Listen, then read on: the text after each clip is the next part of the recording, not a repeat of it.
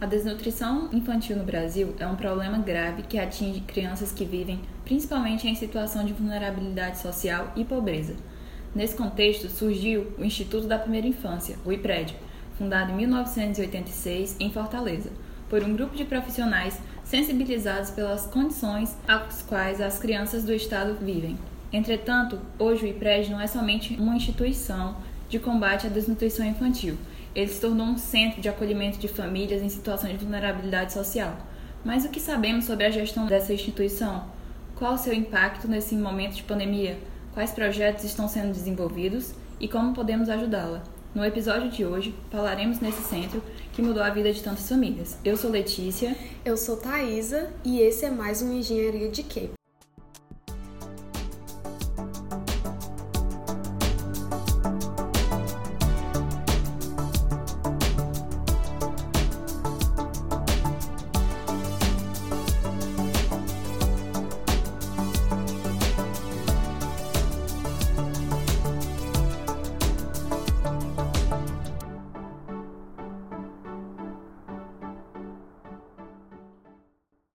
Episódio dessa semana está sendo feito ao vivo aqui no IPRED e, como convidado para apresentar este centro super importante, temos o professor Sullivan Mota, professor pediatra da Universidade Federal do Ceará, presidente do IPRED desde 2006.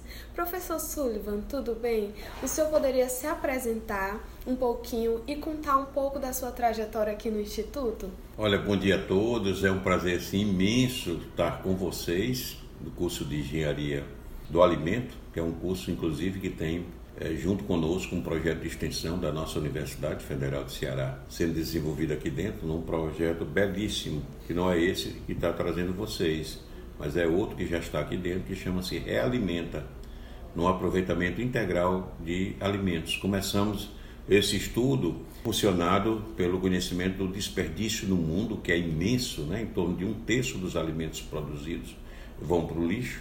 Isso uniu o IPRED, a Universidade Federal de Ceará, através do curso de Engenharia de Alimento, a Gastronomia, é, o Estado, através das suas cozinhas, e a US, através do curso de Nutrição. Interessante que as coisas que são tecidas por Deus, que isso antecedeu a pandemia. E hoje, na pandemia, quando a fome está imperando, está né, tá imperiosa, é, na nossa periferia, nós estamos usando tudo aquilo que nós lemos, discutimos, opinamos, ouvimos de um para outro, de um colega para outro, é, o aproveitamento integral desses alimentos. É, por isso, assim, todo estudo é valioso. Às vezes, não de imediato, mas um dia a gente vai necessitar desse conhecimento. Eu sou Sullivan Mota, sou pediatra, sou da Universidade Federal de Ceará também, professor de pediatria, é, sou da Universidade Federal por opção de vida, gosto muito, já podia estar aposentado há muitos anos e continuo no batente e espero que Deus me dê força, luz e competência para que continue assim por muitos anos ainda. E uma das coisas que eu aprendi muito como professor e através de projetos, através de entidades constituída por nós da UEC, assim como nos antecedeu o NUTEP, né, que trata de crianças com necessidades especiais, é que trabalhar com um rol de profissões é o que mais nos enriquece.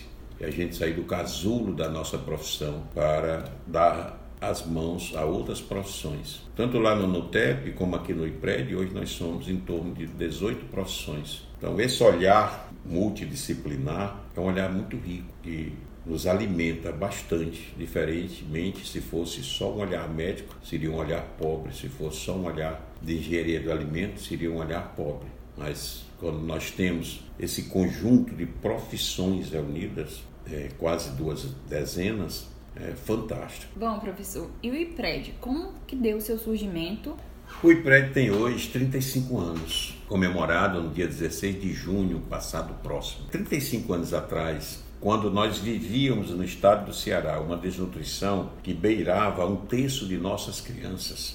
E dentro das crianças desnutridas, mais da metade apresentava desnutrição do terceiro grau ou a desnutrição grave.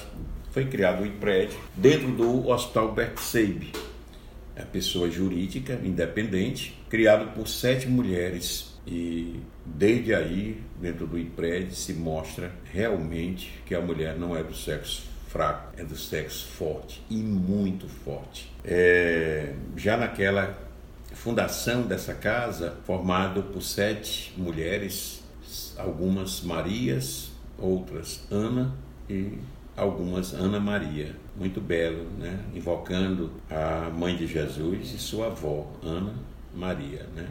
É, foi uma criação pela uma urgência de dar alimentos. Porque desde a fundação do IPRED, o que nós recebemos é a desnutrição chamada primária, não é aquela desnutrição secundária, a uma doença que vai impedir a absorção do alimento recebido. Essa é uma desnutrição consequente à falta do alimento chegar à criança. Isso aí também levou, com os anos posteriores, a um outro conhecimento, porque as mulheres, as mães dessas crianças, ou as mediadoras, que às vezes não é mãe, mas a maioria é mãe, é 45%, no último levantamento que a gente fez, apresenta sobrepeso ou obesidade, ou seja, elas têm alimento para si e não passa alimento para a criança, que como eu já citei, é uma desnutrição primária, a falta do alimento. Isso significa que essa criança não tem vínculo com sua mãe, com a, família como um todo.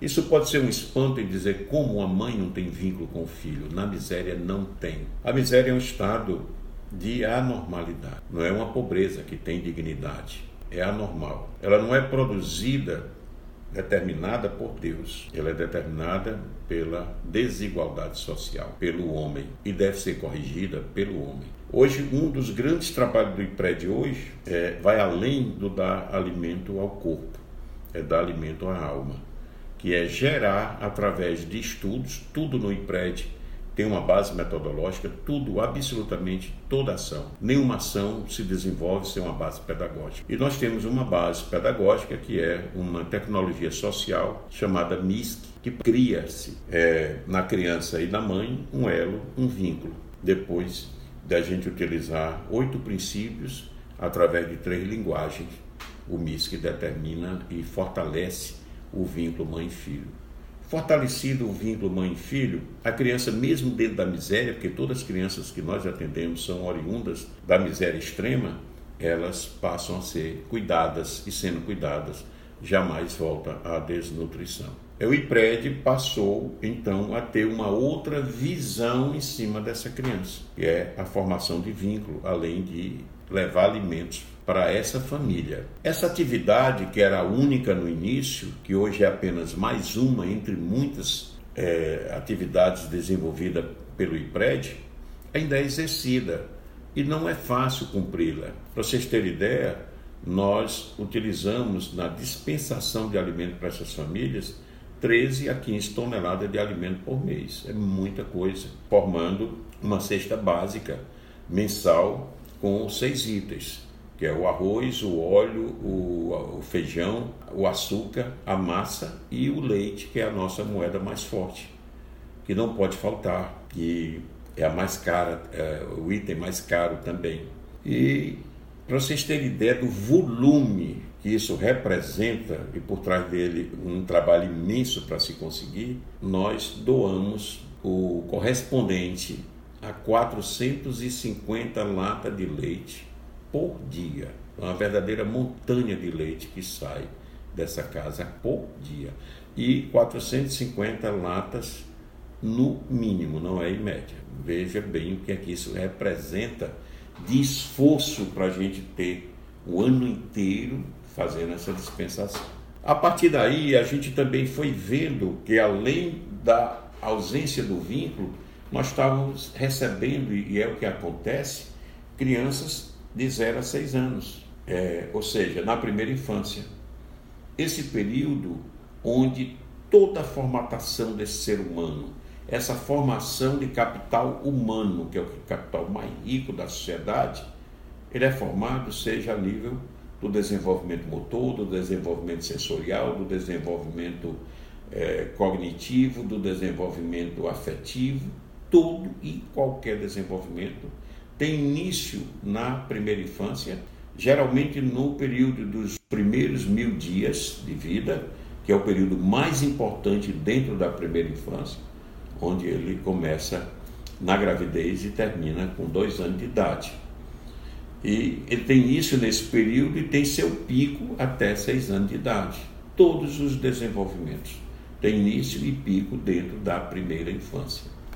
É um período realmente é, facilitador que a gente possa é, compensar a falta de alimentos, que a gente possa compensar a falta de estímulo dessa criança, que a gente possa até mesmo compensar a falta de vínculo. E aí o IPRED trabalha a formação de vínculo, dispensação de alimento e a estimulação do cérebro dessa criança através de conhecimentos de neurociência que de princípio nós vamos buscar nos estudos de Harvard e nos estudos de Quebec. Harvard tem uma geração estudada minuciosamente em todos os aspectos, aspectos humanos de relacionamento, aspectos profissionais de desenvolvimento, aspectos escolares de continuidade, de aproveitamento, em todos os aspectos relacionados à primeira infância, já com quase 50 anos de idade. E Quebec tem um pouco mais da metade também, uma geração que eles estudam,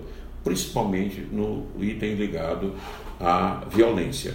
E isso nós temos aproveitado esses estudos para colocar dentro do IPRED. É, o IPRED hoje possivelmente seja e deve ser talvez o, o, o, local no nosso país que mais estuda a primeira infância e trabalha com a primeira infância. Visto isso, a gente passou a, a atender essa estimulação cerebral, que, como eu estou dizendo, o período principal na vida do indivíduo são os primeiros seis anos, e dentro da primeira infância, dos primeiros seis anos, os primeiros mil dias, que é quando nós temos o aumento do cérebro de um grama por dia. Se isso nós temos esse conhecimento macroscópico, imagina o que é que representa um grama de cérebro todo dia sendo aumentado nessa criança.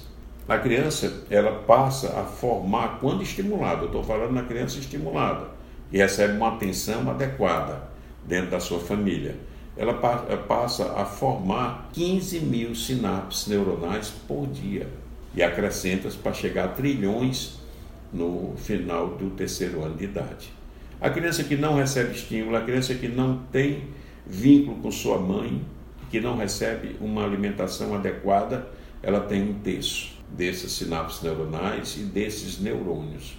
A rede de neurônios é muito escassa, muito é, é, rarefeita. É, e o IPRED trabalha para impedir isso. E Harvard também nos mostrou, alguns anos atrás, que mesmo a, a criança nessa situação de vulnerabilidade social, que eu já citei, que é a criança que chega a nós, o estímulo é valioso. Ele causa impacto e bom resultado quando estimulado. Então, aí nós firmamos então essa ação de estimular a criança. Mas olhando o padrão social dessa criança que vem da miséria, a gente viu que só estimular uma criança, que já é muito bom, mas não vai ter um impacto para fazer essa família ascender socialmente e sair da miséria para alcançar a pobreza. E aí nós criamos uma outra trajetória, além da trajetória da criança, a trajetória da família representada pela mulher. Essa mulher chega ao prédio, é a mulher mais, é a personagem mais sofrida da sociedade. Ela não foi desejada na gravidez por ser mulher. Ela não foi ela que mais recebe violência quando criança, mais do que o menino. Grande parte, isso é cruel, grande parte, maior parte dessas mulheres que chegam ao prédio a partir de 10 anos de idade passam a receberem é, agressões sexuais né, do próprio padrasto, companheiro da mãe ou do próprio pai. É uma verdade que a gente tem que trabalhar essa cabeça dessa mulher. Essa mulher passa pela maior humilhação que, segundo a sociologia, não tem escolhas. Ela não teve escolha da sua roupa, escolha do seu alimento, escolha da sua gravidez e, como ela mesmo diz, a escolha do seu companheiro. Ok? E essa mulher chega a nós, nós temos que trabalhar a autoestima, nós temos que trabalhar a forma de vestiário dela, da higiene pessoal, da compreensão de sua saúde, a saúde feminina, da compreensão do desenvolvimento dos seus filhos e muitas outras áreas de conhecimento que dentro de um projeto de extensão, projeto Florescer da Universidade Federal de Ceará, acompanha cada mulher que chega ao IPRED no seu primeiro ano, em, distribuindo em rodízio em todas as áreas de trabalho do IPRED, seja a cozinha, seja a, limpeza da casa, seja a recepção, seja todas as atividades desenvolvidas pelo IPRED, nós temos um quadro de funcionários suficiente e mais a presença da mãe para ter uma consciência de trabalho de equipe, para entender a necessidade da higiene pessoal, para compreender que, seja qual for o orçamento, tem que haver uma prática de uma economia familiar. E isso é feito durante um ano, com duas vivências práticas no serviço do IPRED e uma vivência teórica em sala de aula também com professores e estudantes da Universidade Federal de Ceará. A partir daí ela está apta a entrar numa profissionalização e o IPRED tem hoje uma das maiores escolas profissionalizantes do estado de Ceará aqui dentro, ofertando mais de 30 cursos profissionalizantes. Essa mulher, como eu falei, a personagem mais sofrida, mais humilhada, é, ela é quem é capaz de superar, virar essa página da sua vida e ascender socialmente e ir para a inclusão produtiva no mercado de trabalho. Ela passa a ser provedora de sua família ela passa a ser uma cidadã. Esse é o trabalho do IPRED. Esse trabalho está em cima de quatro pilares. Esses pilares é o pilar das metodologias sociais, é o pilar que não permite o IPRED desenvolver a ação que seja, o mais simples até a mais complexa, sem ter uma base pedagógica. E essas bases pedagógicas nós temos também levado para o governo do estado, para as prefeituras, para as entidades que trabalham com crianças ou com mães privadas, tem sido, de certa forma, uma fonte de renda para o IPRED. Nós temos consultoria, tivemos em São Paulo, muito ampla, na Bahia, no interior do nosso estado. Nós temos o pilar científico, que esse pilar é o mais hipertrofiado e eu atribuo isso à presença maciça da Universidade Federal de Ceará aqui dentro. Nós temos 26 projetos de extensão da universidade aqui dentro do IPRED, não tem outro local que tenha nem a metade desses projetos em número que nós temos aqui. São projetos belíssimos que ajudam a formar uma futura sociedade de paz e de qualidade. É, hoje nós temos convênio, além da Universidade Federal do Ceará, com todas, todas, sem exceção, universidades sediadas em Fortaleza. Nós temos convênio com e trabalhos desenvolvidos, estudos desenvolvidos com as universidades do Sudeste e temos com as melhores universidades do mundo, assim como Harvard, Quebec, o Texas e com a China. São inúmeros trabalhos de pesquisa dentro da área social, dentro da área da microbiologia e dentro da área de engenharia biomédica. O terceiro pilar é o pilar estético. Quem chega ao emprego surpreende pela beleza, confundindo às vezes até com luxo, mas é só beleza. Onde nós usamos a arte, seja a plástica, seja a fotográfica, a música, o teatro, é, e a cultura como meio de educação civilizatória, compreendendo que o ser humano não se forma somente através da educação escolarizada. O quarto pilar, e o mais difícil, é o pilar da autossustentabilidade. Uma casa dessa é muito cara.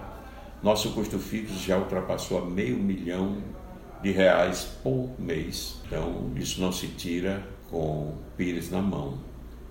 E nós afastamos dessa ideia de ter pires na mão. Nós temos portas abertas para a sociedade se fazer plural, através da doação do seu bolso, do seu conhecimento e do seu tempo. Isso é muito valioso, mas nós temos iniciativas para gerar recursos, como um laboratório de análise clínica, que hoje é um dos maiores laboratórios, sem dúvida nenhuma, do Norte-Nordeste. É um laboratório, para vocês terem ideia, que trabalha para praticamente todos os outros laboratórios da cidade é um laboratório que faz os exames do HDF, da César Calles, do Hospital da Polícia Militar, do Hospital do Messejana e do Hospital São José. É um laboratório que serve de suporte para os estudos, os exames nos estudos da vacina contra a Covid que a UES está desenvolvendo. Nós estamos presentes nesse estudo. É um laboratório, você vai dizer, que nome é? Lab Luz. Eu não conheço Lab Luz, é tão grande assim. É porque o Lab Luz é, um, é, é o único laboratório cearense que não tem posto de coleta. Nós trabalhamos como usina, ou seja, um laboratório de apoio, como tem fora do Ceará diversos. Esse laboratório de apoio faz exame, como eu já disse, para outras instituições, mas recebendo já o sangue que é colhido e é devolvido o exame com a logo de quem colheu e não com a nossa. Então ele nunca nem não será conhecido, mas é um laboratório de altíssima qualidade que a mão humana praticamente é usada somente para é, controle de qualidade, que tudo é robô que faz desenvolve todos os exames. É um laboratório belíssimo, dentro de um padrão do IPRED, né, um laboratório de seis andares, um prédio próprio, que fica em Jacarecanga. E as, dentro desse pilar nós temos, além de, de empresas sociais, como a Clínica Conecta, que nós atendemos 200 e, 280 crianças pelo SUS, com, com o TEA, transtorno do espectro autista, e nós temos a capacidade de 600 crianças com autismo e atendemos também numa a, como clínica privada. Esse é o IPRED. Então, visto essa estrutura toda que a gente conheceu hoje aqui no IPRED, é, como o senhor mesmo falou, são várias instituições né, que juntamente apoiam aqui o trabalho do IPRED, porque ele sozinho né, não conseguiria se manter, precisa dar da é, doação das pessoas. Então, é, pessoas comuns como eu, como as pessoas podem também ajudar aqui colaborando com o trabalho do IPRED? Olha, em primeiro lugar, eu quero deixar bem claro que se o IPRED um dia falar, falar pessoas comuns, como você citou, não quer dizer que é inferior. Aqui toda doação tem o mesmo valor. Nós recebemos uma doação há um tempo atrás que era de centenas de milhares de reais. Eu me lembro muito bem quando o industrial terminou o cheque e disse: Você não deve receber doações com frequência com esse valor. E eu, na hora, respondi: Eu recebo todos os dias. Ele disse: Puxa, então isso aqui está nadando em dinheiro. Eu disse: Olha, veja bem, você não falou a quantia, você falou o valor. Então, o valor é e mesmo que chega uma pessoa que ganha um salário mínimo pelo seu trabalho, chega com uma lata de leite, tem o mesmo valor desse cheque que esse industrial nos deixou naquela época. Então, é, vê bem, ah, eu não sou capaz, eu vou ajudar um dia que eu tirar na Mega Sena, né? a gente pensa muito. Eu vou ajudar um dia que eu me aposentar. Ah, eu vou ajudar, ajude logo. A necessidade é hoje. O valor é imenso, como eu já citei, os valores são idênticos, seja vindo do bolso seja vindo do conhecimento, seja vindo do seu tempo. É muito bela a doação. É uma forma da sociedade se fazer plural. E essa casa é um canal coletivo, feita com muitas mãos, seja de voluntários individuais, seja de entidades, seja da indústria, seja do comércio, seja do primeiro setor governamental, pois as parcerias público-privadas também é outra forma de fazer avançar todos os outros setores através dessa parceria. Bom, em meio à pandemia, sabemos que as dificuldades encontradas e a vulnerabilidade social em que muitas famílias foram impostas. Mas como que o IPRED ele conseguiu driblar esse problema e trabalhar e manter essas pessoas durante esse período remoto? Letícia, isso não foi fácil para nós, porque nós tínhamos uma rotina, embora dentro dessa rotina a gente está preparado para abrir mais o leque para o imprevisto toda atividade que se desenvolve, seja eu como médico no consultório, sejam vocês no futuro como engenheiro de alimento numa empresa, numa indústria, vai ter imprevistos. Mas a gente nunca imaginou que teríamos um imprevisto tamanho dessa pandemia. Acho que o mundo todo nunca imaginou. E quando chegou, que chegou o lockdown, né, que a gente viu que a fome estava sendo imperiosa na nossa periferia, a gente sentou é, e viu que a gente tinha que se ressignificar. E nós deixamos de ter simples, somente as atividades intramurais, porque essa, embora o governo tenha pedido que fossem suspensas, nossa porta chegava a ela pessoas, famílias com muita fome. E nós não podíamos dizer que a porta está fechada por um decreto. E nisso nós rapidamente tomamos a atitude de fazer um projeto que foi é, batizado de doação, doação, com A maiúsculo também.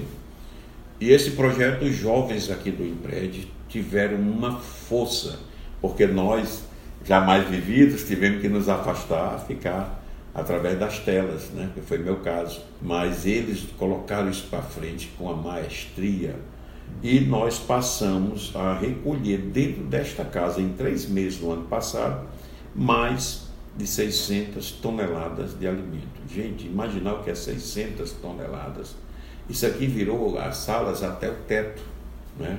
Como estava grande parte parado, a gente botava até o teto. A cozinha industrial funcionou por muito tempo, 24 horas, fazendo quentinhas, fazendo sopas, é, arrumando cestas básicas, kits de higiene.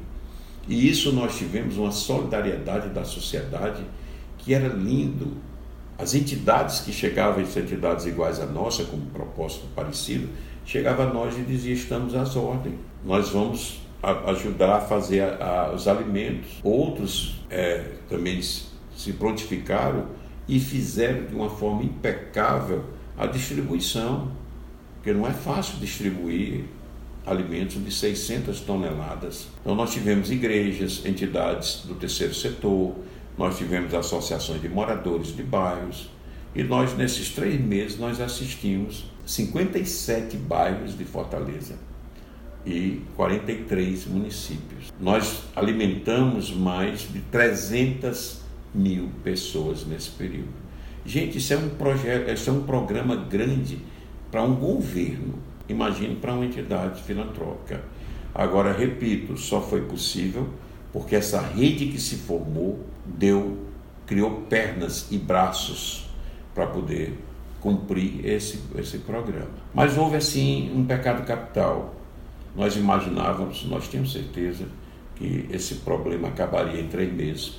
E hoje nós estamos vivendo um período de mais fome do que antes. Pode lembrar do lockdown do ano passado, as ruas eram desertas. Esse agora, não estamos em lockdown, mas você passa nos cruzamentos, nos sinais, famílias inteiras ali presentes, pessoas idosas, crianças, senhoras grávidas, homens jovens desempregados com fome, muita fome. E as doações, infelizmente, encolheram. Que nós compreendemos que é uma preocupação de quem doa dizer: eu doei ontem, vou doar hoje e amanhã vou ter que doar também. Doe se for possível. Tem muita gente com fome. É ligar para o IPREG 32, 18, 4 mil, venha deixar aqui. Nós vamos apanhar. Doa o que for. Se for do bolso, se for alimentos. Né? Tem diversas formas de doar pelo bolso em dinheiro, a conta da, da, da Enel, da energia, a indicação do seu imposto de renda e muitas outras formas que ligando para o número recebe a orientação. Bom, hoje também nos reinventando outra vez, a vida é assim. Nós criamos o projeto, que o programa Doação já tinha encerrado, e criamos hoje um projeto. Dentro do projeto Realimenta, que já existia antes da pandemia, que eu já citei, junto com a OSC, através da engenharia do alimento, da gastronomia, da nutrição da UES e de cozinhas do Estado, criamos o projeto Prato Cheio. E para o prato cheio, nós fazemos o aproveitamento integral dos alimentos. O que é que isso significa? É diminuir ao máximo o desperdício.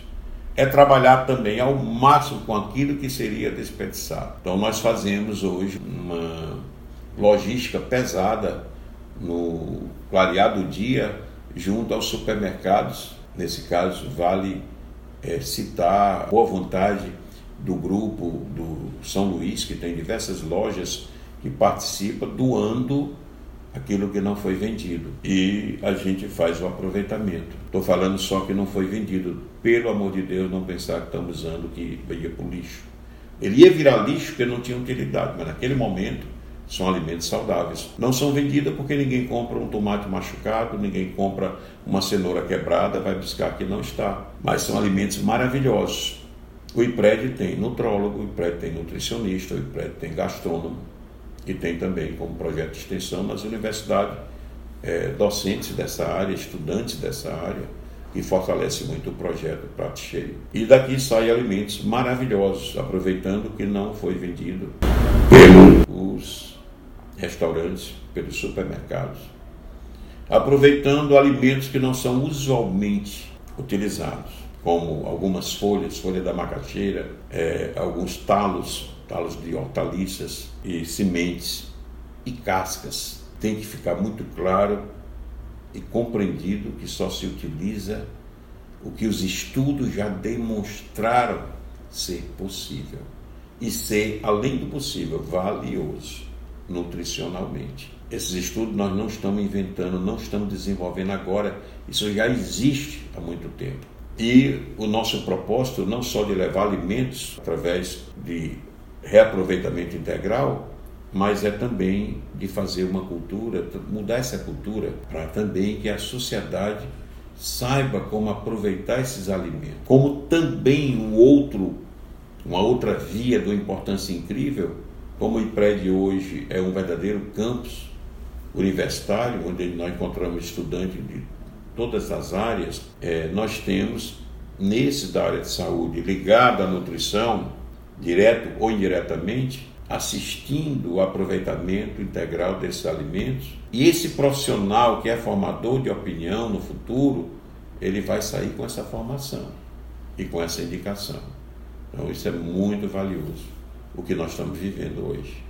Aí entra um papel muito importante né, do, do engenheiro de alimentos para contribuir mais ainda nessa questão do desenvolvimento do alimento que não foi vendido, não é isso? E o papel do engenheiro de alimentos dentro de uma ciência como essa, de despegar aquilo que era tido como não vendido e transformar ele em um alimento para ser consumido. O que, que você acha do papel do engenheiro de alimento? Como ele poderia trabalhar essa questão também? Não só aqui no IPRED, mas também no mundo em si. Olha, nós sabemos hoje que um terço dos alimentos produzidos no mundo inteiro termina como lixo. Isso leva a um problema porque nós temos também um terço da população com fome, até mais, fome, desnutrição, doença, morte precoce, né? Então, o papel de um alimento que possa chegar a essas pessoas nesse aproveitamento, a, a presença do engenheiro de alimento é importantíssimo, faz parte do conhecimento dessa profissão. Ele tem que estar junto conosco, né, da área da saúde.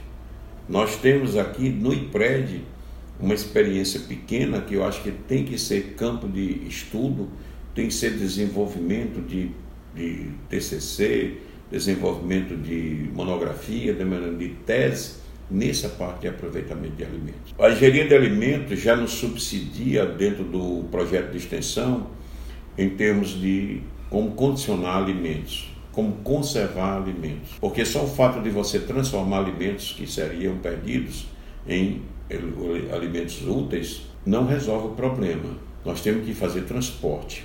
Nós temos que fazer condicionamento desse alimento adequadamente. Né? E isso na engenharia de alimento tem competência para exercer essas atividades, nos orientando nessa, nessas atividades. É, o IPRED tem e quer e vai avançar mais nessa área de estudo. Nós vamos ter que chegar a aproveitamento de alimento para facilitar exatamente o condicionamento e o transporte, a desidratação e a liofilização. Por exemplo, de muitas coisas, mas por exemplo, nós temos que utilizar, que é de grande valor proteico, o soro do queijo, o soro do leite, que mesmo sendo aproveitado hoje em ricotas e um ou outro elemento, não utiliza todo o soro que vai para o esgoto, vai para o ralo. Já a gente com engenharia de alimentos, nós utilizamos aqui o soro, mas de imediato usa o soro na, na sopa para enriquecer em proteína, mas não sabemos como condicionar. Isso a engenharia de alimentos vai nos passar e nós vamos ter um, uma fonte proteica muito valiosa. Esse é um exemplo entre centenas, centenas de outros. Então, é fundamental. Hoje nós já temos no aproveitamento de alimentos, mesmo antes da, da pandemia, execução de produção de extratos, né? de pastas, de algum outro tipo de elemento em termos de conservação, que é a engenharia que realmente nos repassa. É fundamental a presença do engenheiro de alimento na utilização do alimento, que vai além da gastronomia, vai além da nutrição. É o alimento em quantidade para ser manuseado, para ser conservado, né, para ser condicionado e ser transportado e reaproveitado. Quer dizer, você está em pó e tem que reapresentar esse alimento de uma forma pastosa, líquida, né, sólida. Quando a gente fala em crianças é, na extrema pobreza, na miséria, a gente imagina um contexto de alimentação das, daquelas crianças baseado em uma alimentação pobre né, em nutrientes então, eu acho também que o papel do engenheiro de alimentos, para contribuir mais ainda né, com essa ciência de desenvolver alimentos que sejam em custo, que seja barato e que seja altamente nutritivo. Aí entre uma ciência que puxa a outra, né? E infelizmente a gente sabe assim que quanto melhor a qualidade do alimento, quanto maior a qualidade de alimento, é mais difícil se tem a acessibilidade a ele, principalmente em termos de custo, principalmente em custo. Então, o que é que acontece? Aí vem a falta de educação né, nutricional. Aí vai partir para quê? Para os cheetos da vida, né? ele é pior do que o biscoito, para algumas farinhas, levando ao aumento do peso através da gordura farinácea, né? mas com uma série de déficits de nutrientes naquele organismo e leva à desnutrição. Lembrando, lembrando a sociedade sempre que desnutrição, a rigor, que a gente pensa que é só déficit de peso, pode ser excesso de peso. Desnutrição significa nutrição inadequada. Então, às vezes, a utilização de alimentos inadequados, né, mas que se tornou mais acessível, que se tornou moda, né, é, passa a elevar peso, chegando ao sobrepeso e obesidade, e a pessoa está desnutrida, ou seja, está faltando nela os nutrientes adequados, certo? Então, sempre lembrar, tanto que o IPRED hoje, eu acredito que ainda é, eu não conheço outro setor que atende de forma multidisciplinar no atendimento do tratamento e da prevenção da obesidade. Uhum. Porque aqui também nós temos um núcleo de tratar obeso. A obesidade é desnutrição. Isso popularmente até choca você vê uma pessoa obesa e diz, olha aquele desnutrido, né? Que a desnutrição é um magrelo na nossa cabeça, na cabeça geral da sociedade.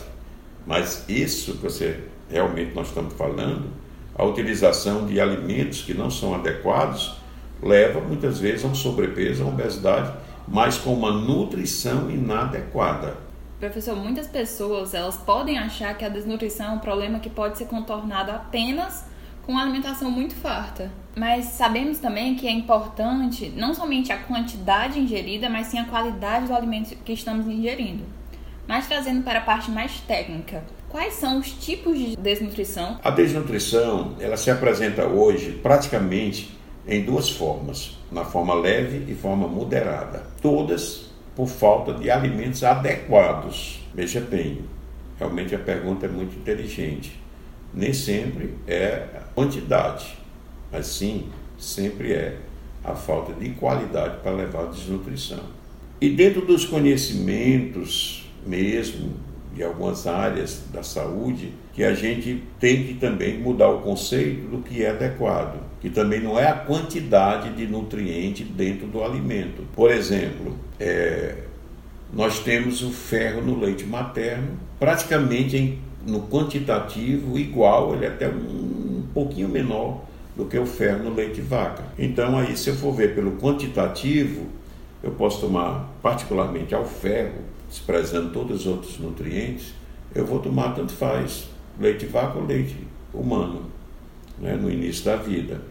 Só que com o tempo, já faz tempo também que se descobriu que o valor não está no quantitativo, ou seja, somente na concentração do nutriente. Ele está dentro da biodisponibilidade daquele nutriente. A biodisponibilidade do ferro, que é igual em concentração ao ferro do leite de vaca, até um pouco menos, a biodisponibilidade é lá em cima, ou seja, a criança no início da vida que recebe leite de vaca, ele tem uma absorção X desse ferro. A criança que recebe leite humano, ele tem uma absorção seis vezes maior do que a criança que recebe o leite vaca. Porque a biodisponibilidade do leite humano é muito maior do que a biodisponibilidade do leite vaca. E assim vai para o cálcio, assim vai para o sódio, assim vai para os sais minerais como um todo, magnésio, zinco. São as relações que nós vamos tendo aí que leva a chamada biodisponibilidade. A relação do nutriente com o outro. Não é só o quantitativo na concentração. É muito fácil a gente pegar e olhar aqui a fórmula daquele. Ah, poxa vida, ah, tem bastante cálcio, isso é ótimo, tem bastante ferro. A gente tem que ver que a relação cálcio com ferro, com outros elementos, com vitaminas, essa relação interna é que dá a melhor ou a menor biodisponibilidade. Por isso, isso não, não é conhecimento que seja inerente ao, ao pediatra, certo? Possivelmente não seja inerente ao engenheiro do alimento, mas é do conhecimento do nutricionista, sim. É, é, é dele o conhecimento. Então, por isso é que, é, meu Deus, é maravilhoso trabalhar em conjunto. Ninguém toma, havia, havia um medo muito grande, principalmente de nós médicos, era trabalhar com um colega, que esse colega tomasse nosso espaço. Não tem por onde a gente tomar. Eu não, eu não tomarei nunca o espaço de uma outra profissão. Se eu me formei foi em medicina. Eu vou é ganhar esses complementos de conhecimento, de tecnologias, de acessibilidade. Eu vou enriquecer. Que nenhum profissional tema o conhecimento do outro. Faça aderência a ele e se enriqueça com ele. Mas na realidade não é a quantidade, quantidade de nutrientes dentro do alimento e muito menos dentro da quantidade do tamanho do prato, vamos dizer assim, em termos bem popular, quantidade do alimento. É, pensando em alimentos em específico, quais são os mais utilizados para combater a desnutrição e quais as características nutricionais estes alimentos atendem? É, a desnutrição é combatida através da desnutrição é, são os alimentos bem balanceados, não tem mistério. Quando nós tínhamos aqui presente, é, ultrapassando a 50% da desnutrição do terceiro grau, aí não, exigiram que ele mandasse formular alimentos realmente de uma forma específica para aquela criança com a desnutrição do terceiro grau. Graças a Deus, nós não temos mais isso no Brasil. Né? E a primeira e segunda grau, o segundo grau de desnutrição, ou seja, a, a, também pode ser chamada a leve e a moderada, ela apenas exige, como qualquer outra criança, uma alimentação bem balanceada, dentro daqueles conceitos ainda que não são novos, da pirâmide nutricional. Isso aí realmente devemos tomar conhecimento, mas quem domina bem é o nutricionista, certo? Então é, é, é um conhecimento muito valioso. Agora, a gente também tem que lembrar que dentro da desnutrição, essa desnutrição não é só no peso, não é só na estatura. É uma desnutrição que está relacionada à sua idade. Por isso é que muitas vezes ela passa despercebida. No IPRED a gente usa o sistema ANTROS né, para fazer avaliação. O ANTROS, você pode ver na internet, é, é um método fácil, mas que a gente avalia com os dados colocando no sistema ANTROS, no computador, e ele tem que considerar o peso, a estatura, como qualquer avaliação nutricional, mas ele apanha a, a idade da criança. Alguns trabalhos novos já estão pegando também peso, estatura dos pais, né, para ver em conjunto, mas peso, estatura e idade, para ter uma avaliação global, tá certo? E nós temos que lembrar que essa desnutrição não é só também nesses dados. Nós temos a desnutrição que altera a fisiologia, ou seja, na desnutrição, o enterócito, a célula lá do intestino que forma as vilosidades, elas estão, vamos chamar, desnutridas, elas têm que ser nutridas por elementos né? geralmente alguns aminoácidos. Isso aí o nutricionista sabe, o nutrólogo sabe, né? como alimentar o enterócito. Se a gente conseguir fazer isso, a gente ajuda muito mais uma recuperação mais rápida e global dessa criança. Porque além dela receber alimentos adequados, ela vai absorver adequadamente, porque o enterócito está sendo alimentado. Bom, professor, para finalizar, gostaria de saber se o senhor tem algum comentário para adicionar ao podcast. Meu Deus, agradecer tanto né, essa oportunidade da gente estar tá colocando essa necessidade desse conhecimento, essa interação que a gente passa a ter de conhecimentos. Hoje, essa casa e prédio, nós temos 18 profissões aqui reunidas, das mais variadas. Ixi, tudo isso para atender desnutrido, magrelo, para atender autistas. Gente, a união de conhecimento nunca polui, nunca é demais, nunca, jamais. Ela só faz a gente crescer através desse conhecimento. E essa casa é muito rica exatamente por esse olhar.